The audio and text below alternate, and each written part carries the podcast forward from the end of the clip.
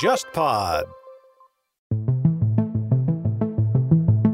平成天皇跟昭和天皇最大的区别就是，平成天皇是一个真正的战后天皇，因为他就是在战争期间，他才十几岁的一个少年，目睹老百姓这样的遭受战火的欺凌，但同时他有知道这个战争是怎么来的。经过一系列的东西之后，其实为后面的天皇树立了很多典范和一种模式，而且我们觉得说，现在这位令和天皇会更厉害。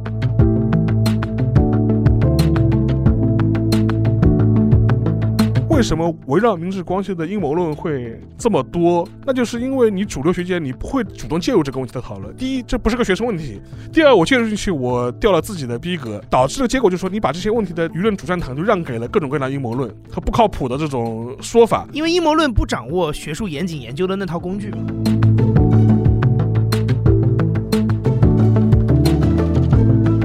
Nonfiction 这个词最早在英文的体系，比如说书店挂出这个书架的目的，其实就是通俗读物跟学术著作中间地带的。就原来我们这里叫社科人文类的一些书，有一些学者愿意花时间去把它写出来，会把它研究透，然后出来这么个东西。就这种东西原来叫 nonfiction，但国内其实有点把它窄化了，就只说是媒体记者写的那种。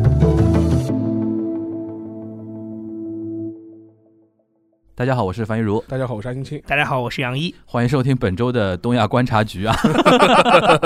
那个，相信大家听到杨毅的声音有点，哎，这个不是八零后传媒史啊，又 又串台了，又串台了。对，现在这个也不是去现场啊。对，如果出现我们三个人的声音的话，其实有多种组合可能性。是的，是的，比如说是锦湖端八零后传媒史，然后请沙沙老师来聊。我上次串台是聊春晚。对对对对对对对，是的，是的。疫情前，疫情前，哎呀，好感慨啊！马上又要一年过去了。而且我当时我印象很深，我在录节目之前贡献了杨毅一个口罩。哦，对对对对对，是的，是的，是的，对对。那个时候我甚至没回家。你要回老家的吧？当时说说口罩买不到，已经买不到。但当时还没封城，没有封，是宣布会人传人。我跟你讲，那天很巧的，那天应该是头一天宣布可以人传人。对对对对，因为就是前一天晚上，白岩松采访了那个 钟南山嘛，没错，就是那。第二天，杨毅就说那个地铁里边都是口罩，口罩了，对对。然后他你说什么周边便利店已经买不到了？对的，我家旁边药店跟便利店已经买不到了。对，所以说时光荏苒啊，已经可以快一年过去了，马上要过年了，一年过去了。然后这是一种可能性，还有一种可能性就是杨一的去现场，请我们两个做嘉宾，这也是一种可能性，对吧？对。但今天出现了第三种可能性，就是东亚观察局全小新缺席，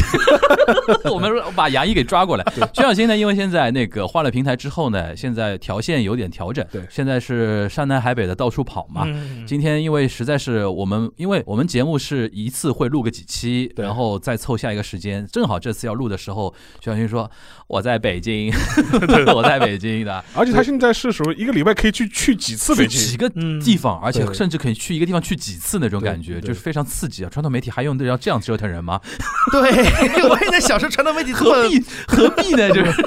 然后，那我们今天又不能开天窗，对吧？填版面，我们让那个杨一过来帮忙，正好可以聊一聊啊。今天我们主要想聊一个什么事情，就是一些方法论的话题，对吧？跟沙沙老师把它总结为方法论，就是首先一个契机呢，就是去年的年底的时候，那个沙老师跟我说，东方出版中心的编辑想翻引进一本书，然后你有没有兴趣来翻？然后我说什么书啊？他说保坂正康的《平成史》，我一开始吓一跳，带屎的。对，我说哇，煌煌巨著，我不敢翻。后来沙老师说，哎，一本小书，在日本叫新书嘛，新书是一种就是口袋书。比是比文库稍微大一点点的那种口袋书的那个概念，那我说那应该文字量不是很大，十万字左右，哎，那我试试看，然后就印下来这个活了。对，然后真的动手开始做呢，就是疫情之后不是封闭在家没事干嘛？对，然后大概就花了大概两个月不到吧，一一个月左右的一个时间把那个文字都给顺了一遍，然后中间还经过校对几次。我第一次觉得我出一本书现在也搞得像十月怀胎一样，是是是，就基本上我四月交的稿，基本上年底才能看到。因为出版的节奏相对来说比较慢嘛，而且你这个还只是翻译阶段了，他之前报选题。啊，对，报完选题之后，他是翻译引进、版权引进、沟通版权的，然后再找人翻，然后再出版。你这个已经算快的了，已经算快的。而且如果是译者，又是一个比较精益求精的人，或者是比较拖延症的人，嗯，再给你拖个什么一年半载，那要你出本书的周期就长了，没个两三年还出不出来了。对，等于是我离开第一财经之后，嗯重拾，我们现在也不打笔了，就是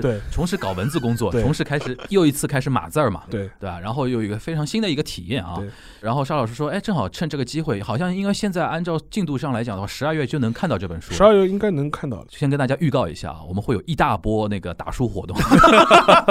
先声明啊，这本书卖的再好，跟我没什么关系。对我只是拿一笔那个翻译费用就结束了。对，嗯不不拿版税。不拿版税，就是卖到十万本跟卖一百本跟我没什么本质上的区别。对，老子钱已经拿到手就好了。但是呢，就是我跟沙老师都有一个这想法想法，因为我们对于保坂正康的认知，我们觉得说这本书如果能卖的比较好的话，对未来可能有机会他的其他的著作，对吧？可以会被引进都有引进。因为保坂正康他是一个非常有意思的一个作家。今天等于先预告一下，同时我们聊一个什么话题呢？就是沙老师自己是学者出身。我跟杨毅呢是媒体媒体人出身比如是尤其你是编辑嘛，我是记者出身，对，就是我们聊一个方法论，什么方法论呢？就平时我们是怎么来构建一个对于一个事物的一个认知过程，或者我们通过哪些渠道和哪些方法来学习吧。我想先让那个沙老师跟我们说一下，就是你当时是怎么想到跟编辑来来推荐我来翻这本书的？我先说保坂正康这个这个人吧，嗯因为他是属于日本的这种一个职业的一个作家，嗯但是他比较有意思的是，他的写作的题材基本上都是聚焦于昭和时代或者是平成时代的一些历史事件，嗯是一些社会大事。嗯按照欧美的这种出版体系来分的话，他可能是一个非虚构作者。然后他有一点比较有特色的一点是，他从很早他在周刊媒体做记者的时候，嗯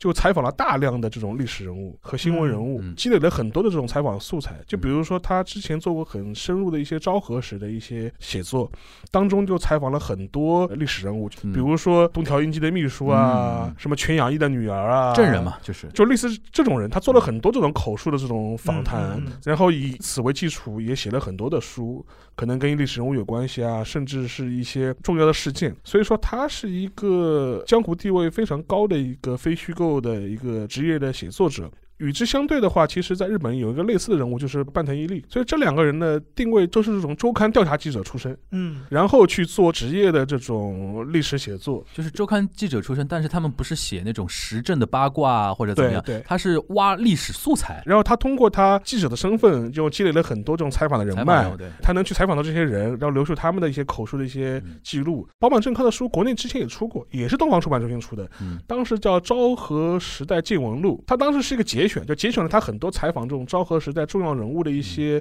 采访笔记。嗯他那个采访笔记很有意思，他就会一部分是他的采访对象说的一些话，还有他自己采访过程中的注的。一些批注、一些观感。但那本书就是嗯影响力就还好，好像在我们这边他那本书国内只是出了就出了，就没有什么太大的一些宣传没动静，宣传没什么动静。但是如果你仔细看的话，还是能发现出很多一些有意思的这种历史的细节。嗯从这点上来说，我觉得，呃，像保坂成康这样的一些作家，在日本无论是在文坛或者是一些研究学界都还是挺活跃的。而且他虽然他不是一个学院派的出身，但是他能够跟学院派对话，就是很多一些正规的一些学者。也愿意跟他做很多交流，甚至会从他那边去获得一些口述史的一些第一手的一些采访的素材。是第一手资料嘛。所以说，从这个角度来说，我觉得还是蛮有意思的。他这本平城史的话，其实也是通过他之前对昭和史的很多研究的积累的基础之上，对整个一个所谓三十年平成时代，以他独到角度的一个观察。因为它名字叫平成史，其实它有两个概念，一个概念是说他对这个平成时代的看法，嗯，还有一个天看法，他是对上皇就平成天皇的对对对对。平成就是他的看法，以至于会拿这个就是上皇去跟昭和天皇做比较，对，跟大正天皇做比较，跟明治天皇做比较，甚至孝明天皇，孝明天皇做比较，这这些从明治前后以来来的天皇，呃，在就是平成这个时代上面会有哪些映射？嗯。他会做这样一些比较，我觉得这是一个蛮独到的一个视角，而且说实话，也是中国人不太关注，或者是之前会关注比较少的一个盲点吧，一个盲点。因为我们讲平成史的话，更多就是讲哦平成时代这三十年，但不会想到哦，他平成这年号背后是有一个天皇的，这个天皇跟日本社会到底发生什么样的关系了？对对对，这个是个蛮有意思的一个视角，所以当时我就觉得这本书的话，它一个我觉得它的写法上面相对来说更能够平易近人一点。第二个的话，它这个视角本身我觉得很特殊，它既是一个时代的史的概括，也是一个对天皇一个一个观感。对，所以当时我就跟出版社说，这本书你可以考虑出一出，因为我之前那个樊如聊的时候，你就提到过你对保保坂正康这样的作家，其实你之前就有过接触。嗯，所以说，我觉得可能是一个比较好的一个翻译的人选，所以我当时就就问问问你，哎，你有兴趣来翻吗？就是对对对，我当时呃让我翻的同时，始我表示兴趣的同时，他们就把那个样书给我看嘛。对看了之后呢，当时我还没有意识到问题的严重性。怎么说啊？就是真的动手开始翻了之后，发觉到就可以呼应到刚才那个沙老师那个说法。这本书里边，比如说讲到那个日本那个政治改革，比如说改成小选举区啊什么的，然后十几年的那种政坛的那种迷走啊，日本人说所谓迷走，这块正好是我本专业的东西。对就是那两章我翻的超快，嚓嚓嚓嚓嚓嚓嚓，就基本不用怎么，我甚至开玩笑话不用怎么看原文，我都能知道他写的是什么，对是不是？但是就是天皇那一章，我翻的特别特别慢，嗯，而且特别特别痛苦翻的。它的特点是在于什么呢？就是日本天皇基本上除了公开发表的谈话之外，他是不接受采访的。对，他不接受任何没有任何旁证，对，但是呢，保坂昌康这个人是非常硬核的一个人，他是上天下地搜素材，对，所有跟天皇有关的他都会去找到。虽然没有我直接面对面跟天天皇访谈过，但是这个天皇留下来的所有的东西我都会过一遍，这就造成一个什么后果啊？就讲天皇那一章啊，他没有很多那种。特别，比如说像他写昭和史的时候，就第一手素材就是他怎么怎么说，就天皇怎么怎么说，没有的。他是说，因为基于天皇留下来的某某某某某些素材，他他会觉得说，我觉得天皇是怎么怎么样怎么样想的，嗯。嗯。所以说有点虚，但同时呢，他的遣词用句又特别的走心，就是我能理解到啊，他这个日语是这么一个一个意思，但是你要中文翻翻的时候，你要想到一个非常恰当的一个中文，我要就是要搜肠刮肚了，就是到底哪一个非常准？因为天皇在日本的他的那个存在感非常严重嘛，嗯，所以说我翻的时候也有那种严重的那种感觉，就是那一段不能瞎来，对，就是就是遣词造句，我要相当重视。比如说他嗯有一些是直接用天皇的发言里边的话，就那段我甚至用一些接近于文言文的那种中文的那种方法来、嗯来写啊。比如说它里边提到庆啊，就朕啊，怎么怎么样啊那种东西，那我势必的就要用在语言上是有的。那一段是我翻的特别累的那个地方，但也是也是这本书到时候大家上市之后，如果有兴趣看的时候，可能最有意思的一个地方就是这个地方，而且对我自己的还有一个震撼，就是说我在日本待了大概七八年，我说老实话，我没有感受到天皇有那么重要。存在感很薄弱。对，其实如果你身为一个日本普通人嗯，当然，尤其像跟我年龄差不多，比我甚至年纪再小的人，大家其实是体会不到天皇有那么重要的。当然，你说因为换天皇，他可能会者大家来聊一聊啊。平时其实天皇不怎么有存在感。嗯，可能对于比如说五十岁以上的人，他们可能有那种昭和天皇的那些记忆啊什么的会有。我当时看这本书，我就奇怪，我说平成使用得着花那么大的篇幅去聊天皇这个事情吗？嗯但是随着我看书看进去，然后开始动手翻了之后，我觉得其实是有很重要的一个东西的。因为这里边到时候大家有兴趣可以看的时候，就是也不在这边破梗了，就是几乎日本一些重要的，比如说事件也好，一些重要的节点都有天皇的身影存在。而且天皇，我们可能一直以为，比如说君主立宪，尤其像日本这种君主立宪，天皇比如说没有实权，他基本上就是一个行之如仪的那种一套东西啊什么的。但是按照保坂正康的很多分析和他的一些写法，你可以看到，其实润物细无声。对尤其平成天皇是一个其实是有非常强烈的政治表达欲望的一个人，嗯但是只是他谨守本分和吸取一些历史经验，不这么做。对他用他自己的一套方法。其实平成天皇跟昭和天皇最大的区别就是，平成天皇是一个真正的战后天皇。对嗯他树立，因为他就是战后上位的嘛，而且他在战争期间他才十几岁的一个少年，用保坂正康说话说，一个少年目睹了国家被炸成那个样子，对吧？然后目睹老百姓这样的遭受战火的一个欺凌，但同时他有知道这个战争是怎么来的。对，经过一系列的东西之后，其实体现在平成天皇登基之后的很多行为上，其实为后面的天皇树立了很多典范和一种模式。模板嗯模板就放在那个地方了，嗯而且我们觉得说，就现在这位令和天皇会更厉害，对 就会说参政是吧？就是不是参政，就是他会在反 战啊，自我表反战达，然后或者这嗯他会更这样。嗯对，所以说这一段是关于呃天皇那一章节是非常精彩的，而且刚才邵老师也提到，它是历史纵贯来看的。嗯从明治天皇开始，到什么大正啊，到什么，甚至明治天皇前面的孝明天皇啊，什么，他都谈到。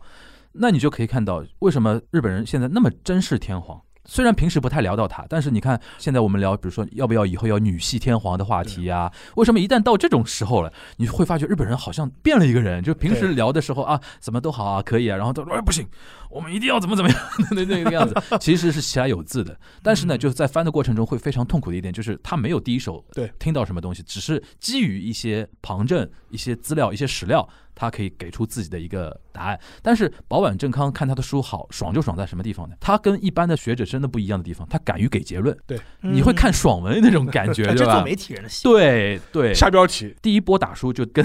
第一波第一波植入就到这边，就是这本书正式上线的时候，对吧？我们那个东亚观察局，哎，毕竟是我们自己的节目嘛，对吧？抽奖吗？还会有相关的那个打书的节目的啊，那大家可以期待一下。在这边，其实刚才我们已经已经有提到了，就是学者出身，因为同时还是有一本书叫《平成史讲义》嘛，对，那本书就特别学术语言对了，这两本书其实是前后出版，而且也都是那个东方出版中心出的嘛。因为当时他们找我做呃就咨询说提帮他们出主意的时候，我当时觉得你这两书其实你可以放在一起来引进。对，就一本书是一完全是学院派的，而且它是集结了各个学科的学者，对每个学者写一章，从社会史、经济史、啊、媒政治史、体呀、啊政治史、媒体史。每个人写一章，他通过他他自己的专业出身，然后对平成史做了一个小结。嗯，这个是一个学院派，很典型的一个学院派的书。嗯，但平成史呢，它就是一个有媒体出身，但是又是基于比较严肃态度来写的一个他对平成史或者是平成天皇的一个观察。对，这个放在一起的话，我觉得对应起来就非常有意思，嗯，而且正好是个互补。大家在选择的时候，不要被《平成史》这个书名给吓到。其实它是一个非常好读的一本书，对反而相对的是《平成史讲义》这本书是对学科认知是要有一定的要求的、呃要求的更专业一点。就跟前面杨毅讲的，就是说媒体媒体人就是他对待同一个事件或者同一个人物，他的一些判断的方式或者他的观察方式，可能就跟学院派有很大的这种差别。但是呢，当然背后可能有一些隐秘的这种类似的地方，可能也有。嗯但这个我就前面就讲到了，就是学者写东西呢就比较严谨，对吧？不敢给结论，嗯，尤其是对一些呃比较敏感的或者争议性的话题争议性的话题，都说这个有道理。当然了，他这样做呢，我也可以理解，嗯就是双方就是属于这种，来他两边都会要尽量的去平衡，尽量去给出一个圆满的这种说法。对，但是媒体就不是，媒体的话 就是你要给态度。哎，但尚老师，我有个好奇，就是因为你自己原来做研究嘛，你觉得学术研究当中的这种平衡，它是一种要求，就是说，当你做到研究做到那个程度的时候，你就会自然而然的内心深处去觉得应该平衡，还是说它其实是某一些客观规范导致你要平衡？我觉得这是一个从外力到内化的过程。哦，有道理。因为怎么说呢，就是说，如果是一个理想状态的一个比较好的一个学术环境的话，它必然就要求你给出的相关结论的话，你必须是有一个比较中允、客观的态度。当然了，其实现在的大的全世界的社会氛围不太一样的，大家都开始民粹化的，学术界其实也有这个问题的，嗯就是猛于给结论。但是的话，呃，会有一些观点比较鲜明的，或者是被认为立场比较极端的一些学术判断，有可能会被学术的主流的这个圈子认为是一个不是很靠谱的研究，或者是认为你你的结论比较的偏颇。嗯，这种其实情况比较多，就是是一个比较理想的一个学术共同体的话，他可能会认为你任给任何结论之前，你必须要有充分的依据，你要尽量避免出现一些主观臆测的东西。嗯，你结论背后有没有足够的依据给予支撑？他可能这方面的客观的考察的依据会更多一点。那沙老师，你觉得这种习惯对于学术的影响，嗯，正面和负面的影响有没有？正面的影响嘛，当然说你的研究会很严谨，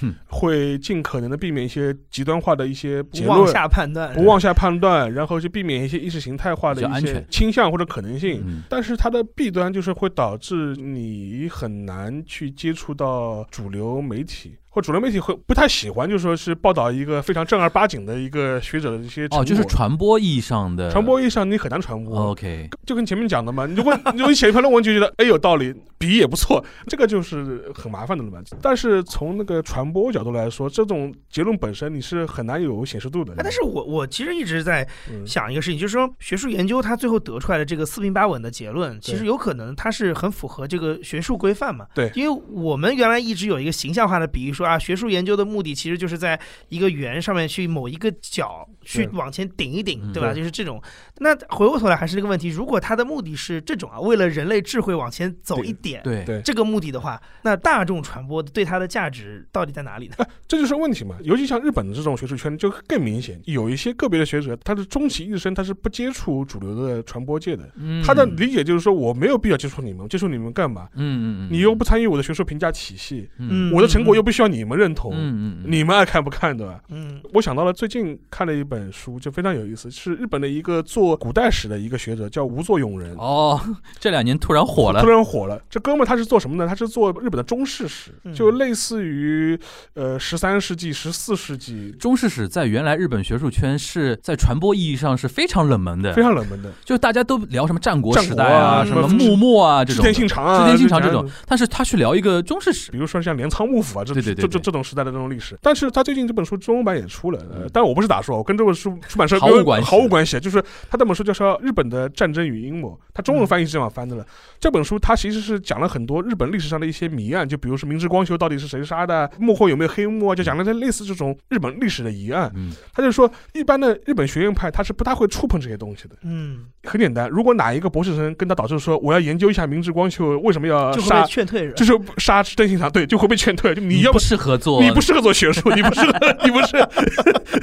对嗯他就会出现这样一个问题。对他为什么会觉得他这个考证没有价值？从那个学术角度来说，他就会觉得你考察明治光秀叛乱这个事情本身到底背后有没有黑幕，对于解释比如说战国时代的一个历史走向没有任何意义啊。啊，你即便证明了 OK，明治光秀杀到背后他有什么黑幕，so what，对不对？嗯嗯嗯你在学术上没有任何实际上的贡献嘛？嗯而且学术上本能他就会认为你这些东西是完全是这种市井巷谈的这种东西嘛。就是可能 NHK 会来找你做一期节目，嗯聊一聊，因为嗯在传播界面，老百姓还是很关心这嗯种那当然，历史八卦话题的。对对对就跟我们中国也一样嘛，对对对对就是啊，什么光绪是不是被毒死的？啊，就就对对对就就就就对对对，是的，是的，是的，对对对，就是就会有类似这种话题嘛。但是问题是在学术界就会说，你这个不成为一个问题啊。当时他就会导致一个结果，就是说是为什么围绕明治光绪的阴谋论会这么多？那就是因为你主流学界你不会主动介入这个问题的讨论。第一，这不是个学生问题；嗯第二，我介入进去，我掉了自己的逼格，嗯，导致的结果就是说，你把这些问题的这种舆论主战场就让给了各种各样的阴谋论和不靠谱的这种说法。也有一定道理。因为阴谋论不掌握学术严谨研究的那套工具嘛。其实类似的东西，如果你熟悉一些这两年的一些欧美的话语的话，也很流行嘛。最典型的例子是丹布朗写那个达芬奇密码，达芬奇密码达芬奇密码这个故事本身它是是依托了很多阴谋论的这种嗯原始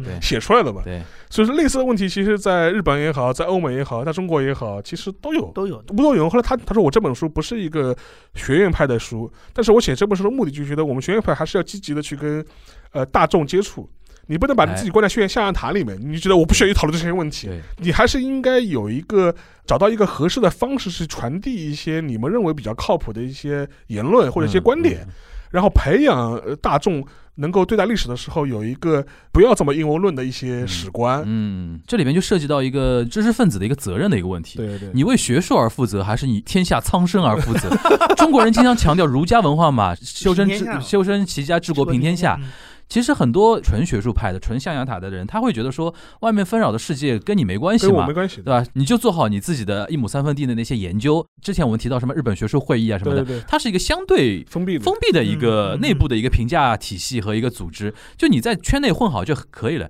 这里边我想提一下，像吴作永人，对还有一个我非常喜欢的一个日本的一个历史学家叫宇那霸润。对那巴润宇那霸润，他们都是非常年轻的学者。你像宇那霸润七五后吧？对，我刚我刚还查了一下，吴作永人八零年，八零一九八零年，就是我觉得可能现在呃，就是日本学术圈也面临，就是青年学者他对于传播的一种观念意识开始跟原来的那帮老学者有点不太一不太样，不太一样了。是不是？你觉得是有这种情况？是的，也顺便提一下，宇那巴润一本书在国内应该也出了，叫《中国化的日本》。那本书非常精彩。那本书它的核心观念就是什么叫中国化的日本？你你一看这本书，好像是日本又一最讨厌的那种标题。它其实说的什么呢？就是中国的文化最辉煌的是北宋。他说现在全球化，你看似好像那么精彩的全球化，其实中国在北宋的时候就给出了治理的方法方法，大家以后全世界都应该学北宋时候的中国。当然有一套非常精彩的一个论述啊，就是那本书跟你刚才提到的那个吴作俑人那本书叫什么？呃，日本的战争与阴谋哈，就是嗯这种呢，是对于他们的分类来讲呢，是他就是非学术圈目的的一些给大众传媒去讨论的一些书。对是没法拿来评职称的。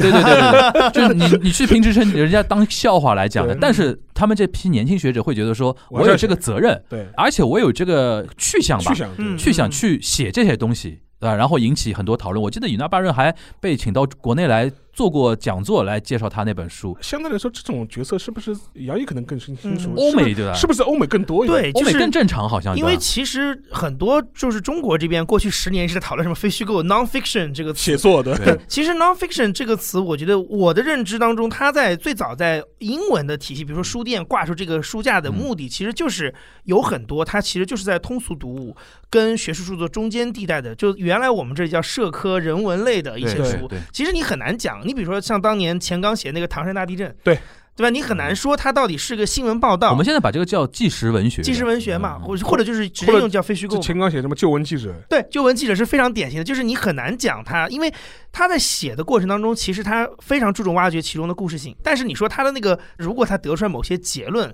对于学术是不是有一定的贡献？也不不一定，对但是呢，这个东西你说这种历史你不挖掘不考证，也就没有人做这个事儿。就是它这个考证是有价值的。对所以其实 nonfiction 这个东西最早它出现，也就是为了要承载很多这种内容在里面去。其实，在这个欧美，我觉得还是有一点类似这样的传统，就是有一些学者会愿意来做这个事情，就是他会知道自己做这个研究，就不是像比如说皮凯 蒂写的那些的那种那大部头的那种东西，但是他就是说那个二十一世纪资本论资本论那种他那个有点还是偏学术的吧？对，这就不像那种东西嘛。他就是他写这本书的目的，就是为了要考证，比如说一段历史，嗯，或者研究一个人物。嗯然后，但是我写这个东西的目的就是，首先它不是小说，对，我也不是新闻报道，我花愿意花时间去把它写出来，我会把它研究透，嗯然后出来这么个东西。就这种东西原来叫 nonfiction，嗯，对对。但国内其实有点把它窄化了，窄化了讲到这个说是媒体记者写的。讲到这个，我一直有个感觉啊，不知道两位怎么看？我觉得我们国内把 nonfiction 翻译成非纪实文学，有点把它格局翻小了。非虚构，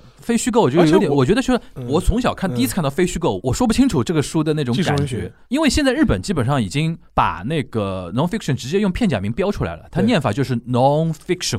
对对对，他觉得说英文里，他觉得这个东西我没办法用汉字嗯去嗯把它准确的描述，它就是一个自己独立的一个体系的一个概念上的，我就就是是刚才说，它。它是一个好几类东西这个边界上就我们把它翻译成非虚构，导致好像在传播上就觉得说这类的东西的厚重感其实被削弱了。因为说实话，就是我的印象当中，它真的就是一零年前后才啊开始有这个中文概念。对对对对，对对，以前就是纪实文学或者是人文社科文学对吧？或者是人文社啊科嘛。人文社科就是它有些书就放在社科架上，有些书放在纪实文学这块。这个概念其实是媒体老师们炒出来的一个概念，而且所以它就带有很多这种比英文的那个描述要更狭义、狭狭义狭义了很多。这我主观印象，是不是国内的非虚构又被更等同于特稿，是吧？就是国内 深度报道，对就是说，他最早看到 nonfiction，他看到英文的文本当中，让他感到惊艳的是，比如说何伟的那些书，什么《寻路中国》之类的，的，他就给他就是这种第一印象，其实给他带来了强化了他的一个认知。就是第一印象让他觉得说只有这种东西才能叫 nonfiction。就是我还换句话说，如果他第最早看的，或者说最早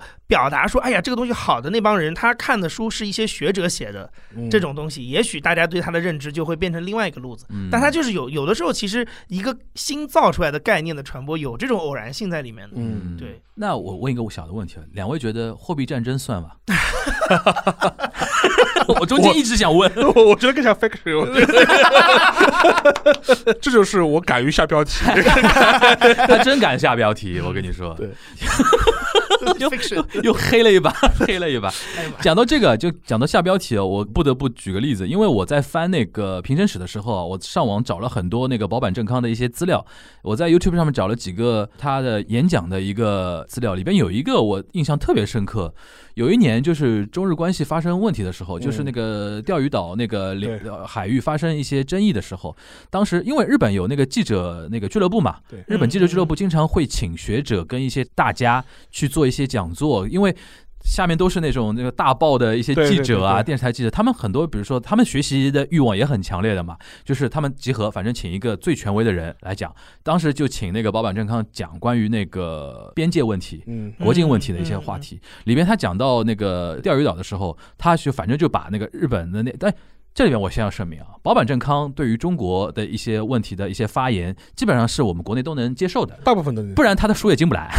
大家记得记住这一点。但是我印象特别深的一点，他在钓鱼岛这个问题上，先把日本骂一通，嗯但同时哦，他也不对中国是留情面的。对，我印象特别深的一句话，他说在钓鱼岛这个问题上，我觉得中国要注意以后可能会有帝国主义倾向的发展。对，哦，我印这句话我印象好深，因为其实有些东西我们自己在学媒体，我我自己在学日本那个什么中日关系的时候，微微的有一些感觉，两方都有点各自的问题。但是你像他作为一个日本这个非虚构的一个个作家，然后面对日本所有的大媒体的记者，敢于说这种话，你知道下面的记者就呜那种，呜好刺激啊那种那种感觉，也也挺敢下结论的，绝绝对敢说，但是他狠就狠在，他都有很多佐证啊。嗯我我采访很多东西，然后我有很多那种关键性的那些东西，但我后面都是有强烈的支撑。所以说这次我在翻这本书的时候，我一直在跟我朋友说，我说这本书你如果对于日本没有特别是深的认知，就是不像那个我们能做节目的这种认知，一般意义上的那种，平时也看看公号的话，我很推荐大家去看这本书。为什么呢？你要想保坂正康这个人，现在在日本媒体圈基本上，哎，讲到这个我讲个细节啊，当时出版社让我再写一段那个作者的那个简介。简介，我给了他一一段文字，基本上我记得我记得写的是就是日本著名非虚构类作家、资深记者。后来我加了一句，这句话呢，其实我是引用好几次他在日本记者俱乐部做演讲的时候，主持人对他的一个评价是什么呢？就是日本近现代史研究第一人。这句话嗯几次出现，嗯我就把这句话写上去了。然后前两天那个编辑跟我说，他说这段简介改了，是为什么呢？作者本人改的。嗯，后来我一看改成什么呢？就非常低调嗯，就是非虚构类作家写过哪些哪些书，他本人还是很抗拒说什么第一人这种东西的。他本人是非常非常低调的，不然也不会像邵老师说的，其实他在日本就是著作等身啊。对。他大概有几千万字的那种写作量，你想，我经常跟朋友说，我说这本书为什么你一定要去看？一个第一人几千万字写作量、研究量的一个人，资料那么多，他出一本书才几万字，高度浓缩精炼。嗯你看了这本书，你我觉得没废话，对于一些 对日本不太了解的人，你有一个什么好处哦？就是你能在比较短的时间内建立一种 sense，对，建立一种对日本认知的一种 sense。这种 sense 是非常重要的。比如说，你没很多时间去研究像我们一样针对日本的媒体啊，针对日本的政治改革啊去做很多深入的阅读的时候嗯，但是你又同时又想在什么饭桌上、餐桌上参与一些讨论，对吧？春秋笔法，对吧？我推荐大家去看这本书，我经常会这样推荐对这这人家。但是说话说回来，他的书爽就爽在很多东西，他就会说针对这个问题吧，我觉得就是什么什么什么什么，他就是他就是我觉得，然后日本就是多欧摩伊马斯嘛，对对对多欧摩瓦雷马斯嘛，就非常胆子非常大，一点都不像。因为我自己是留学的时候，比如说我们写论文，对，日语是动词放最后嘛，对，就是我们说我觉得这个东西就是日语的那个一句话的结尾就是多欧摩伊马斯。对我们老师给我们的一种训练，就经常说你尽量避免在文章最后用多欧摩伊马斯，因为这个太主观。嗯，但是我们这位大爷就是 就是都是这个东西，但是呢，你又没法反驳他，人家资料一大堆，他随时可以拿出来啊。你说这个我不对，对吧？那你怎么解释这个？最后是说一点，就是他这本书呢，其实不是重新为了写平成史而写的，他是在给一个杂志写连载。连载，他有点像一个评论，对他把自己的很多篇评论，然后集在一起，然后出版社说啊，我们那个马上换年号了，您是不是出本书？您作为一个大家的，第一人，你是不是出本书？然后他就说，那你就把我那个杂志上的一些连载合在一起，然后修修改改，他给了一个名字叫《平生史》，其实就是高度精炼的呃一本评传吧。还是回应刚刚沙老师说的，就是敢于那个下标题，敢于给结论，这一点真的非常刺激，他虽然最后会给你个结论，嗯或者是掷地有声的结论，仿佛给了一个结论。但是他一个好处是什么呢？他会前面把，尤其他其其他一些采访里的时候，他会把前面那些采访的材料全部堆在前面，全对对堆在前面去对，对对，然后他他会给你感觉，就是说我通过我这次采访，我得出这么个结论，嗯嗯嗯嗯，但至于你们是怎么看，我不管。然后反正我材料就放到前面了，你们自己去看。对他会有这种很强的这种意思。我不知道，像杨毅他，你就是你作为媒体记者，就就媒体编辑，你怎么评价这种记者对，因为？媒体一直有个问题，就是媒体不得不面临你必须要有立场。我们不是通讯社，其实是这样，只要是报社啊、电视台，你势必有一个报道立场的一个问题，不尤其像很简单，就是欧美嘛。你只要下标题，其实你的你的立对对对场就在里面标题即用什么动词，用什么形容词，其实你的立场就已经很清楚了嘛。嗯，对，对，就是一般来说，其实说实话，就你刚才讲那个翻译当中啊，嗯。我刚才有一个特别有感感同身受，就是你说他一旦写到跟天皇相关的东西，嗯。你的措辞就一下子变得非常严谨。对对对，我跟你讲，这个我是非常有感受的，因为美国很多那种大报，就像《纽约时报》什么的，嗯就是他的那个记者写文写那个一般的报道的那个表达方式，就很纵横捭阖的那种的，上来先给你结论的。嗯，这个事情是比如说这个公司一百七十五年历史上最大的转折点，嗯。是吧？就是这个是符合他的规范的，就是嗯。我上来要有一个非常吸引读者，就是你为什么值得读这篇文章，我得给你个理由。那这个意义的最简单的方法就是我直接告诉你一个利益或者是结论嘛。嗯但是这个东西其实不太符合中国写新闻的习惯的。嗯中国是非常事实向跟信就信息向的，嗯，所以我很多时候我要花就是那个什么 how 啊 what 啊这种，就就真的是那个什么五 W 五 W 一个 H H 的那种，所以导致就是说，我看他的那个文章原文的时候是很爽，但是我要编译的时候，我得多看好几篇别的文章，啊，因为我要就把去这个事情先给唠清楚。对我得去确认他具体事实上的那些东西嗯，然后才能去说《纽约时报》的观点认为什么，或者是《纽约时报》的记者就认为这是世界上这个这家公司什么重要的转折点，我得这么反过来写。这个是不是因为我们商业化不够？我自己对这个事情的认知是因为中国它其实这么多年还是有一套写新闻的一套规范的体系在那个地方，嗯就可能是新华社或者人人民日报他们嗯建立了这么一套表述方式。嗯但你说这个东西当它变成一个行业规范的时候，这个东西就潜移默化了，就是你好像你不这么写，真的很奇怪。嗯我记得那个时候，我可以说一下有台嘛，就是嗯东方卫视那个时候，嗯他们的国际新闻很喜欢就是写故事嘛。嗯我说实话，我作为一个观众去看他的那个报道的时候，也许会觉得很亲近。嗯但是呢，我如果是作为一个获取信息的人的角度去看那个东西，我会觉得他的稿子写的特别水。嗯，这个水的意思就是你中间有大量的就是那种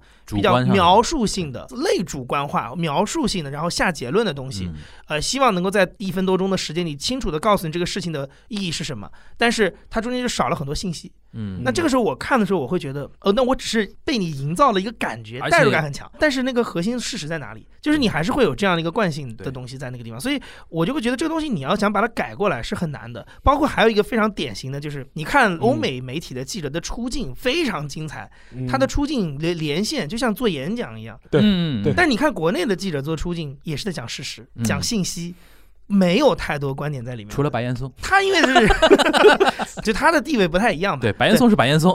白岩松是白岩松，但一般的记者在连线的时候，他一般也都是讲事实。对而且有的时候你会发现，他一旦开始发挥的时候，反而很难听，对非常水。缺乏训练，对对，但是你看，这个就是我觉得也是一种操作习惯带来的结果，就是你你去看 BBC 的那些记者出镜的时候讲的那些很短，可能一分钟的一个非常精彩的一个短评，就既说了自己今天看到了什么，对也能清楚的告诉观众这个东西的价值是什么。我觉得其实你们两位刚才讲到的，就是整个他们对于就媒体出身的这套写书写过程当中，嗯这种敢下结论，或者说有别于学术上的这个东西，我觉得其实是在他整个的工作当中是有被训练过的，而且嗯他不是一个很盲目的乱讲的结论，是他他平常在做一个报道或者一段评论的时候，他发的这个结论就是有有理有据的。所以当他以后再转去，比如说写本书啊什么的，我觉得这个思维是可以一直带下去的。但是我觉得在国内就会有点断裂，就是为什么我们感觉我们的学术著作跟所谓的纪实文学中间的那个 gap 就特别的宽。宽对对，我觉得有有可能跟这个是有点关系的。但我觉得还有一点，就是像保坂正康也好，或者半藤伊力也好，他们还有一个出身，就是他们中大部分都是周刊记者出身。因为这个呢，可能跟日本的媒体环境有关系。就是你前面那个杨毅讲到，就是说我们国内记者啊出镜的时候都比较严谨的，只给信息。信息对，其实日本的一些主流大台的记者出镜也是这个调调，对，就基本上你 NHK 啊什么出出镜记者，基本上也不只只讲那个信息只讲只讲信息只讲信息嗯，他不会给你这有太多个人的这种发挥的。好像就是欧美就是有演讲的那种文化土壤在，对就是好像你出来一定要那个言之有物、春秋大义的那套东西，好像是。但是是不是在比如说呃日本的电视台里，是不是他演播室里的那种各种担当，你知道，就是他们 Caster 哎，他们卡斯特会，在就是扮演了这个但这个呢，他也是模仿欧美那套东西嘛，嗯，对。对吧？原来他也是那个 announcer，就主播 Announcer，型嘛。对对对对对主播，型有 caster 这个概念进来之后，他会想找一些社会贤达、一些对大学教授去做 caster 的目的，就是说你要有自己的观点。我那个时候就是是之前看那个美国大选那个嗯 NHK，虽然我听不懂啊，但我看看他的形式，对。就他也会找那个一个女的，我看到是一个中年的一个女性，应该嗯。是 NHK 的那种国际事务部门的一个主编或者之类的这么样一个人出来嗯，来讲，就是他就是跟那种连线记者的那种感觉就不太一样对，。他会评论嘛，对对对，他会把连线记者说的那些事实背后的背景给解释出。来。解释出来，这个呢，NHK 还有点不一样，它有解说委员制度，对解说委员跟主播又不太一样又样 不。太一样，对解说委员呢呃也不讲观点的，他会深入解读，对，他的背景，对吧？比如说那个出镜记者讲了个一二三，他会跟你说为什么这里边是一二三。嗯，对然后呢，主播又不一样，主播就是说我们不要一二三，我们喜欢四五六。对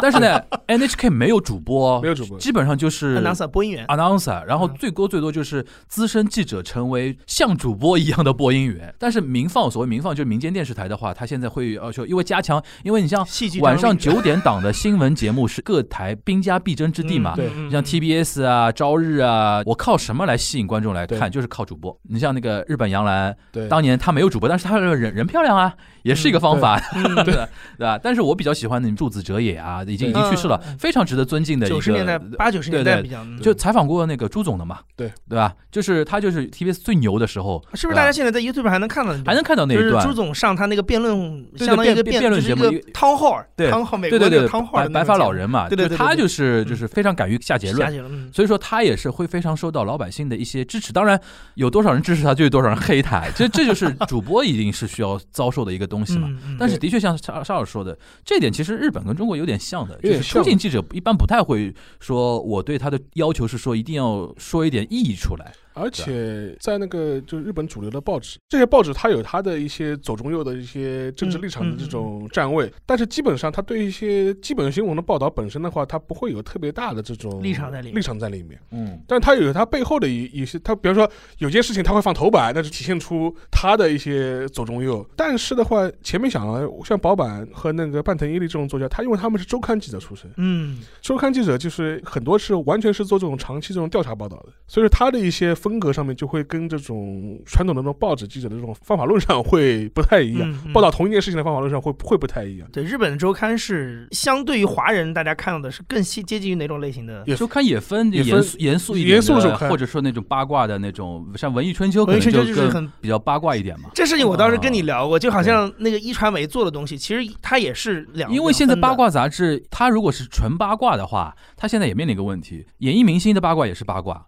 政治家政治的八八卦也是八卦对对对但文春现在就文春炮，他是不管无无差别攻击嘛无差，别攻击，这就是你只要是犯一点事儿，我管你是安倍晋三还是是太阳，这是太阳报的精髓，对啊，对对对，我觉得文春有点这个意思。嗯，但是他呢又比太阳报还是格调档次的格调高一点，格调高一点。他没有那么关注下三路，对嗯，而且文春的话，他基本上他每期还会找一些很严肃的一些个作家、的作家写写专专栏，就是类似这种。所以说，他这个你也很难定义他是一个八卦周刊，就是你也很难这么定义它。如果说八卦周刊里面的文春算那个品味最好的品味最好的，有有比他更烂的，啊，对嗯有比他更烂，什么 Friday 啊、对对对 SPA 啊这种这种就小报，就那个小报小那就比较小了。嗯原来这种周刊的好处就是说，他会做很多调查报道，嗯，而且是这种很深入的这种调查报道。这种调查报道，说实话，在传统的这种主流日本报纸上来说，很少做。他是不做的原因是因为他资源不到这块，还是他不屑于做，或者是是哪种情绪性的，还是说这个呢，应该这样讲，就日本本的主流舆论报道，它是一个已经被非常规训化的东西的。我举个例子啊，就是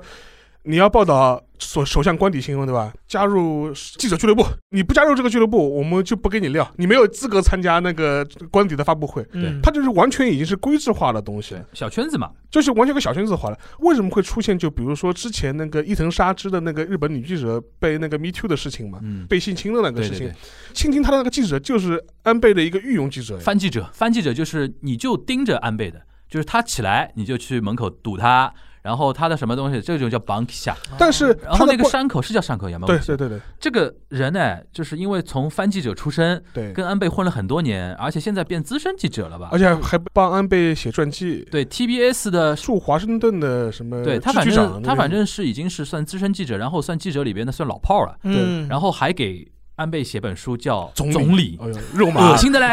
那本书我还在家里边，下次有机会给你看看封面，我真受不了。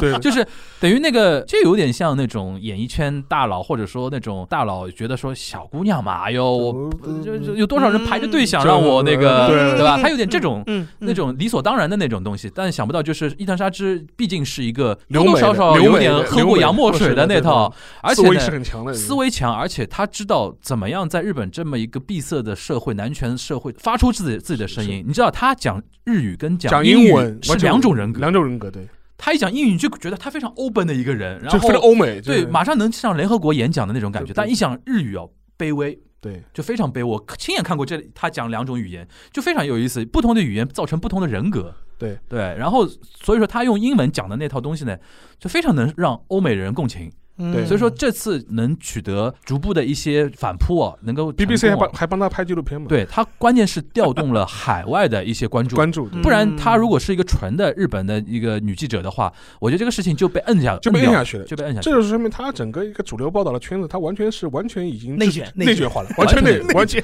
完全完全内卷卷了。得一塌糊涂，记者跟这种官僚或者政治家这种关系高度结合。高度结合。就举个例子嘛，如果你是一个跑白宫的一个记者，当然白宫记者也有俱乐部吧，你要加入那个美美国我觉得差不多，其实也类似。其实我觉得这个是有点可比性的，对吧？对对对，有点可比性。因为美国之前那个我我我曾经问过一个就是在华盛顿做记者的，我说你那个你看 NBC 每每个礼拜天早上都有那种政论节目嘛，对啊、可能请一些 Press 对，哎，对，请一些这种好像嗯两党各这种参议员啊什么，或者是一些什么召集人什么的来来来讲。我说，那你作为一个媒体人，你你到底跟这个圈子之间的关系是什么？他就跟我讲说，这个圈子就是一个。其实很模糊不清的一个界限，因为他在下了主播台之后，这个主播他也得跟这个圈子 social，对，维持人脉关系。然后因为有你这样的人脉关系，我也信任你，我才有可能来上你的节目。对但有可能你在节目当中也是会有一些比较 tough 的问题给到他。但是就像你说的，他也是某一种内卷，就是他还是在一个容忍的范围内的一种这个我挑战。就是我当时在第一财经日报的时候，我们在北美强调不是第一财经啊，是第一财经日报啊。嗯，我们北美有一位记者，嗯，经常会发来国会山的第一手的那种内幕消息。嗯我觉得哇，我说这个人怎么那么厉害？比如说能采采到什么委员会的什么召集人啊什么的。后来他们说她老公就是共和党的一个，我说我的妈呀！但是有一个非常不好的一个缺陷的一个地方，就是他出来的很多稿子啊，你就明显的感觉到对于共和党的那一套东西是高度宽容的。高度共情，高度共情的，这就是问题所在了。就是说嗯，你身为一个记者，你的一个界限在哪边，和你身为一个妻子，或者说身为一个枕边人，到底应该怎么样处理这里边的关系嗯嗯，就非常有有意思了。所以说这个时候就要出动这个周刊记者去打破这种喷你们，喷你们，因为周刊记者就不在那个内卷的体系里面，因为很多主流排斥你们的，主流报纸它是排斥周刊记者，看不起周刊记者的。对就是你们就是一帮狗仔队，就或者是一帮死缠烂打烂打的人，对对吧？？一点都不 decent 的，不像我们那个就是 就是，正是反而这帮周刊的调查记者，他反而能挖出很多猛料，因为他尤其这几年，他没有任何顾忌。尤其这几年，其实我们要提到这个沙老师，我们之前聊到那个黑川那个事件黑川的。是检察官的事情，黑川检察官的事件，你看他后来被爆出来，他为什么下台啊？他被爆出来被一些跟一些资深记者打麻将，那你说这些资深记者，你你为什么要跟他打麻将？对，照理说都有问题，就是一起打麻将的有谁？就这种黑就黑川检察官，就今年年初的事情，产经的记者，朝日的记把者把一个左派的大新闻跟一个右派的大新闻能汇集在一起啊，打麻将，然后老百姓三观都震裂了，你们这帮人是，就是平时骂的像真的一样的，对吧？就是有的时候大家会觉得说，但是然后被一个周刊记者爆料，对啊，周刊记者爆出来的牛逼啊！台湾地区的可能也是这有点类似，对，这个其实前头就是说，就是同一个示范，左边是什么蓝的，右边是绿绿的，然后要传局的是个媒体的媒体大佬搞半。天没有蓝绿，只有黑，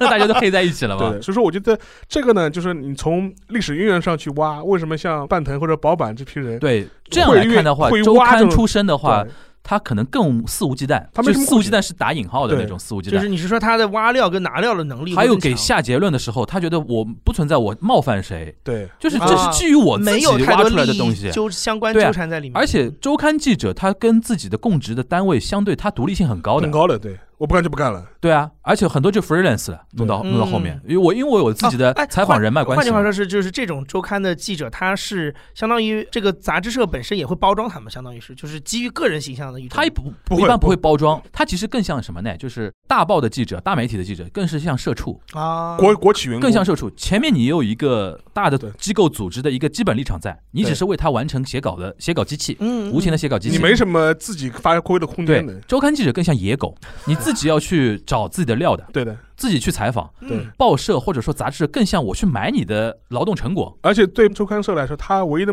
判断标准是好不好卖，对料够不够猛，对，你写一个什么天皇家的一个什么事情，这个好，嗯这个好嗯这个好。你写一个什么那个什么木村拓哉什么绯闻啊什么，这个好。这个对吧？然后你写一个安倍晋三，这个好，这类似于像这种，你比如说两个料放在一起，他就拼比谁更有，谁让我这一周的杂志卖得动嘛？嗯，这是相对很很单纯的一个东西。很单纯的东西。所以说文春有的时候你判断不出他到底左还是右，左还是右他没有左右，嗯，他没有。手的左右，就是谁犯事儿落在我手里了，这个就好。那回过头来说，像《平成史》这种作品出来之后，嗯，你我们刚才讲的，其实是相当于是说媒体圈内是怎么看周刊它的位置。那嗯如果是这样出身的人，他写的这样的东西出来，学界呢？哎，这学界会怎么看呢？这就是另外一个问题了。这个，但是像保坂或者是半藤英利这批人的话，其实因为他的呃资历过于资深了，所以以至于其实他很多时候会跟学界有很多的交集，而且很多学界的一些正规的一些学者，甚至也会跟他有一些合作。你想，保坂正康一九三九年出生，八十一了，而且说实话，就比方说他采访了很多人，也只有他采访过，对就是这个我印象很深，就保坂正康他有对对对，这这句话说的对。就保坂正康，他有个，而且他有个本事，因为保坂正康本质上面，说实话，他他是属于日本的战后的成长起来的传传统左派，对，也经历过这种六零年代的这种这种学生运动学生运动。嗯，他是我，他立场上绝对是一个就是学生运动成长起来的左派，对。但是他一个好处是什么呢？因为他是一个记者出身，就是说他有的时候他会采访一些跟他政治立场截然相反的人，就比如说他去采访什么东条英机的秘书啊这种嗯这种人物。然后当时他就有一点 就非常有意思，他就跟他采访的时候就跟他说，为为什么采访您？就是因为我最近想写一本东条英机的传记，就你是跟东条英机在战争期间就是最亲密的人，你直接关注他他很多战争的时候，你是第一目击者，所以我肯定要采访你。但是你也放心，虽然我政治立场可能跟你不一样，但是我在采访的过程当中当中呢，肯定会对东条先生保持相对的相一定的尊敬，对吧？对放心的，对对。然后我会在我的著作中把你的话原本的表达出来，嗯，当然我会我我有我自己的看法和分析，嗯，但是你的原我我就你可以不同意我的结论，但是你的话我不会做任何的取义断章取义，断章取义的我会呈现出来，我会呈现出来对。说如果你同意这样一个采访条件的话，我就就是我们可以做做这样一个采访。他就嗯他就以以这种方式去采访了很多整个昭和时代这种政治立场截然相反的一批人。嗯，像这批东西呢，相相对来非常说，珍贵啊。反正反倒是留有很多价值的。对，这个是反倒是他作为一个近现代史的研究者的一个比较有价值的这种地方。所以就跟前面讲的，就是他有的时候会给出一个他自己的结论之后，他会觉得，反正我就这么看的，你你你同意同意同意我我不管。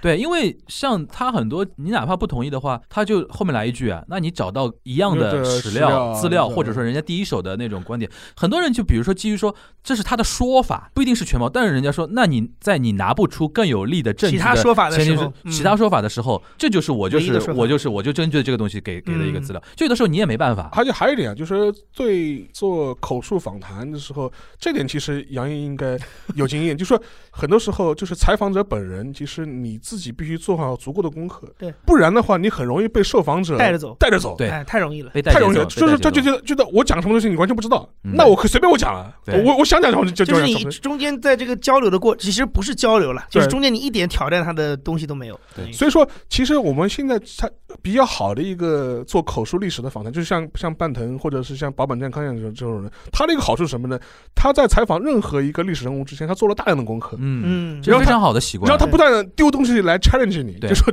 你这么说的话，那我丢个说东什么东西？对对对对。哎，我采访过另外一个人，他说法跟你不一样，对吧？对。对，其实国国内其实有的时候，他对于口述历史这个事情有一个，我觉得也算是一个误解。哦误解就是说，呃，我们尊重原当事人他原汁原味原汁原味的表达。嗯但是其实理论上，如果是一个呃，我不知道学术的要求是，因为学术上其实也有口述历史这一脉，但是理论上说，媒体做的就是口述历史项的东西，嗯它还是需要有一个筛查，就像现在打击假新闻，你要做 fact check 一样。嗯就是你不是一个传声筒嘛，就是你还是要去检验他说的话，甚至你还要从一个媒体一个中立的角度去 challenge 他的很多说法。而且说实话，有的时候这是一个对受访者来说也是一个正向的刺激。嗯，嗯对，就是这样的话，就是你给他一个概念，就是说，哎，我对你讲的任何事情，其实我都是有研究的，或者我都是有了解的。对说你你跟我讲之前，你自己要掂量掂量，就说你这个话嗯靠谱啊，就是甚至有的时候，这种正向刺激导致了本来他可能是一个非常线性思维想一个事情，对对方一哎对 challenge 他之后，他有更多的一个角度去考虑同一件事情没，错对没错。其实对他提炼出来后面的一个结论，其实更有帮助，更有帮助。更有帮助。所以我觉得这是像宝满这批人，他当年做了很多昭和时代访谈，我觉得很有意思的一点，就说是嗯有一些比较低阶的一些采访者，或者是一些做口述访谈的人，他只能单方面的接收。对，是你讲什么我我根本你更像一个人形录音机，对你活得比我久，那你 你你讲什么都有道理，都是成立的，对吧？我都是成立的，对吧？我没法 challenge 你，但是像他们这批人就比较有意思，所以说这也会表现在他的一些写作当中去。对，但我有一个好奇的事情是，如果说呃媒体跟比如说学术，它能够针对于历史的考证是从不同的角度来做这个事情，对，你刚才讲的其实是一个我觉得集大成者嘛，它是一个个例，对吧？对那这种传统形成了吗？比如说我们所谓的中生代的中年一点的，嗯嗯或者是比较比如说七零后、八零后的这个年龄嗯段的媒体记者，或者是周刊的调查记者，他们还有继续延续这个传哎，统。我刚想问这个个，就这是个事情的吗？因为半藤跟保坂都是八十多岁的80人了对嘛，，我觉得就是哪怕你从德高望重的角度来说，嗯我觉得这个的确是都都是可以理解的。但是这种传统后来有形成吗？中生代可能还有，就五十岁这个层级的还有，嗯但说实话，年轻记者这一块的话，我觉得可能也是跟一个整个一个 全球媒体的，上次讲过嘛，劣劣化 劣化还是有一人才断档人断层了。人才断档还是有一定关系的，嗯就有有一定关系的。而且这也是像新闻记者这种这种东西，为什么会当时会引发很多的这个电啊，影你说电影的电影新闻记者的电影为什么会引发很多的关注嘛？嗯说实话，这是一种理想投射呀，就是因为你缺这样的记者，对，你才会拍个电影说，你哎呀，能够还期待能存在这种不畏嗯强权挖猛料的这种记者吗？就是因为你没这种人了嘛，对，因为那个日本年轻人锐气是不及上一辈人，完全不及，完全现在的年轻人战斗力，完完全不如上一辈人。而且又不学无术，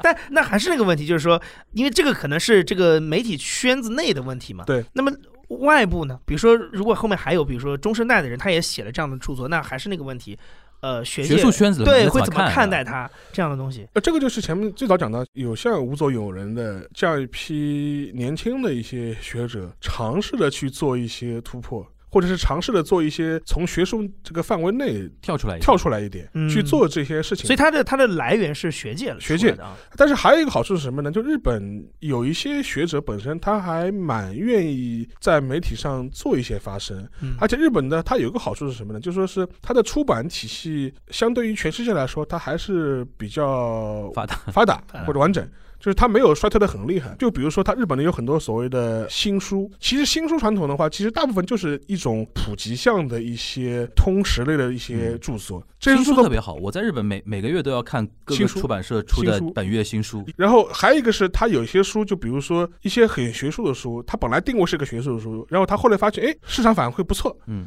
买的人很多也不是学术系的人，嗯，它之后会出个文库版，对嗯方便你这方便你传播阅读，这个可能是比较好的。这里边提一点，就是无作俑人在我的印象中，在日本一下有名，就是因为一本新书嘛，对应人之乱》应。人之乱嘛，这本书其实就首先他研究的那个什么时代时代非常冷门，对，但那本书就是也不知道戳中日本什么点了，就一下变成一本特别而且他写特别的。火的一本书。而且他写的也比较生动，他不是用一种非常枯燥的学术语言做堆砌，可能还是跟他年富力强有关系，而且就视角比较新，然后写的时候永远带着一种传播的那种角度来想而且他不。光是一人之乱，他在写其他书的时候，他会做一些非常能够拉近读者的一些类比，嗯嗯嗯，就比如说他写中世纪什么应人之乱的事情，他会比较，哎，这个事情就可能跟现在美国打伊拉克的时候这这种这种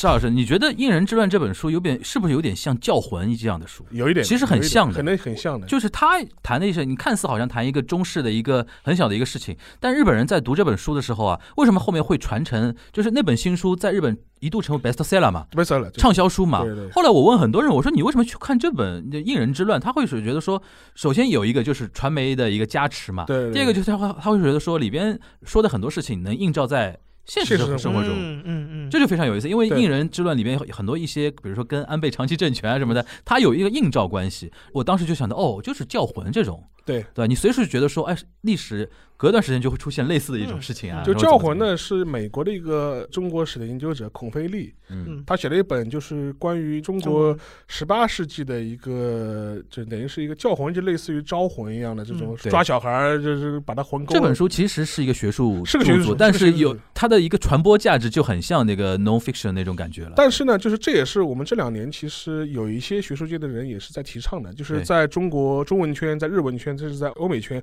提出了一个概念，就什么呢？叙述史的复兴，啊啊，就就是让叙史要能当成个故事来读，让叙述史再次伟大。就是 就像黄仁宇那个万历十五年这种对的，因，为因为之前因为高度学术内卷化之后呢，很多人的写的写写写的历史论文越来越难，越来越抽象，越来越难懂了，的？越来越抽象，嗯越来越概念化。对对对，嗯嗯嗯，跟事件叙述本身是脱离的，嗯他反而是强调说，你越抽象、越理概念化，他觉得反而是越学术化。越符合小圈子小学生的小学生的审美。对，所以，但这两年也有很很多人提出来，说说历史学本质上它不是个社会科学，更网络说你要让历史科学化，嗯。就是这是完全是他就觉得是一个虚妄的努力，嗯。就是你必须承认历史学有高度的诗学含义，你还是要寻回历史学的叙述的本质。嗯，所以当时或者说让史，让叙述史重新复兴嘛，就是让叙史再次伟大，人人都来写罗马史诗，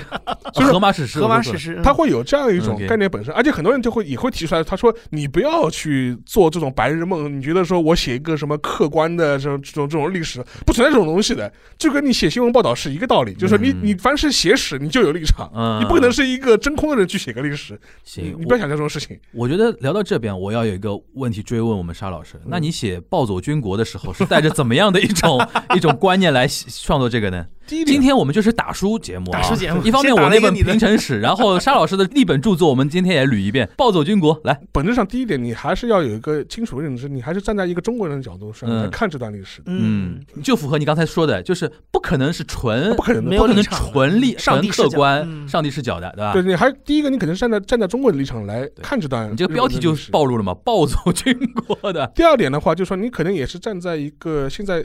左派的角度，或者是偏自由派角度来看这段历史的。嗯，而且你本质上面从这个书名你能看出来，你是否定这段历史。对，暴走嘛，对吧？你对这个要有一个清楚的一个判断和认知，对，然后你再尽可能的去。其实我写这本书的时候，其实也在考虑这个问题，就是说是这本书本质上来说，你不能说说是一个很严格的学术意义上的书，嗯，但是很多人会会说，那你为什么要加里面加很多注释？有脚注，有尾注，这种注释加了很多。他说我的理由是什么呢？他说，如果你看我这我这本书感兴趣，你可以去翻我的注释，了解这哎更学术的书，你可以去看哪些书。嗯啊或者是你对这段史料感兴趣，那你刚看到哎这段史料是出自哪哪里的，嗯，你可以直接去看那一段的史料的东西。嗯我希望能是发挥一个指引的作用。嗯嗯而且我写的方式上面，其实也是更多能够跟现在的一些现实生活中的东西有一些对应。嗯因为本质上来说，你写书写历史的话，除了一些所谓客观史实的一些考证之外，更多的还是对当下现实的一些关照嘛。嗯这是任何历史学者学者，哪怕你嘴上不承认，你本质上你还是心底里你是有这样一种关照的。这个你也没，我觉得也没有必对，要而且这种关照往往是一个人做写书或者做研究的一个非常主要的一个动力，动动力动力，因为你在里边就刚才你提到就是诗诗学嘛，对诗。其实这个东西就是史诗感呀。你比如说，你经历了很多事情，然后在这段地历史里边，你觉得哦，历史上还有这种事情啊，你这种和历史中某段结合在一起的那种诗意，就是让你有一种多巴胺分泌那种感觉吧，对对吧？这肯定是这个样子。肯定是这样的。所以说，我觉得这个其实是做一些历史书写的时候，我觉得是你也没必要去回避它的东西。对，然后，因为还有一个点问题，说什么，就是任何一个历史研究，嗯，就比如说像半藤英利或者八坂正康，他对昭和史的一些考证，讲穿了，他就是给出了他的一种解释。对，这个解释有可能是对的，有可能是错的。对对对，而且还有一点，大家又要有一个明确的概念，就是说是从历史哲学角度来说，其实不存在一个所谓的一个完全客观的一个真实的真相。嗯。讲穿了都是你不同立场的解释，不同立场解释。不同立场的解释。嗯，而且说实话，可能若干年以后出了一些新的材料、对，新的史料，啊扭转颠覆到前面的解释，对对对，这是完全有可能的事情。对对。对，所以说，我就有有的时候学者下一个历史结论的时候，你只要对得起你现在的史料，你觉得这些材料我说服说服你自己了，你就可以大胆的去下这么结论。至于若干年以后被颠覆掉，那就被颠覆掉了，那那有什么呢？那很正常的事情。自然规律。这是自然规律嘛？对学术的演进和进化不就是这么演进的吗？你你不可能指望说我在一百年前下来一个结论，一百年后还是同样的，哪怕自然科学也是这样。对对，是不断迭代的，牛顿定律之前呃那些东西，你也不能说人家科学家做的事情是无意义的无。意义的。爱因斯坦出来之后，你又不能说牛顿做的事情是无意义的，对吧？这个不，这个不存在所以。说，我觉得还是要怀持这样一种更开放一点的心态的。像我们媒体老师多学学，对，我觉得媒体因为写稿子的时候，我不知道杨毅啊，因为我原来是写写稿子的，嗯写稿子的时候，尤其写，比如说呃客观叙述的时候，对你可能更客观一点，更抽离一点。尤其像我们财经媒体的话，可能更数字上面的。对对。但是我当时在《一财日报》的时候也写过一些，比如说采访什么琉球独立运动发起人啊什么，这个完全就看你的立场了。我有我的立场之外，我的供职媒体有供职媒体的立场。对，当时为什么会去写那篇稿子，就是因为中国国内有一群人觉得说，哎，我们也可以把琉球 收回来，对吧？所以说，通过这个角度再去发挥的时候呢，就是在我们可有的一些范围 range 里边，对我再有自己的一些立场上的一些东西的发挥，的确是会有的，嗯对吧？今天我们所说的这一切东西啊，还是归为邵老师提到一句话，也是我们的一家之言。对，你也可以完全不同意说，现在我们提到的，比如说吴作勇人他们做的这些事情，你可以觉得说就应该是小圈子的一种审美的那个东西也是可以的，对吧对？但就看到时候你也做播客，我也做播客，听的节目谁谁多而已。就我们这种媒体人，就是流量决定一切的，流量决定论，对吧？好啊，最后再提一点啊，平成时代就是卖的再好，跟我没什么关系了。那我跟沙老师为什么今天推这本书呢？一方面就是说为保坂正康这位非常有意思的作家，还是要做一波宣传。如果他书都卖得好的话，说不定下一次东方出版中心要再引进别的出他别的书的时候，嗯还会找到我。对，因为你没有刚才说他著作等身嘛，就著作真真的非常多。对，但是呢，我可以跟大家强调，《暴走军国》呢是沙老师的著作，所以说卖的非常好呢，他是收入是有的。大家呢 听懂了吧？听懂听到这里懂了吧？赶快下单，好吧？如果我我非常建议那个 Jasper 出一个什么商城，如果从 Jasper 以后下单的话，沙老师提供签名版，哎，兔签，好吧，兔签，我们这这提一个建议啊，让我们那个陈彦良陈老板赶快开发那个那个那个什么。年底先卖酒，年底新卖酒，新卖酒，新卖酒。对对，行，那我们那个今天这一期非常感谢杨一啊，作为代班主持啊，就是顶了一下那个小新。哎，今天其实应该学一下小新的口音，对吧？那个韩国的。韩国 然后小新现在就是那我们那个群里面经常有有人说小新讲话的一个特点就是关于这个问题呢，我必须要这样讲，就是他会有一个前缀，对吧？对我今天忘记学他了哈，下周的节目应该他就会呃重新出现了。我们再次感谢杨一代班啊，那个非常感谢那个大家收听今天的东亚观察局，差点说八零后传媒史。到底是哪个节目？到底是哪个节目啊？非常感谢大家收听今天的东亚观察局，我们下周再见，大家拜拜。拜拜。拜。Another day, another night, another year, another life, another child swings on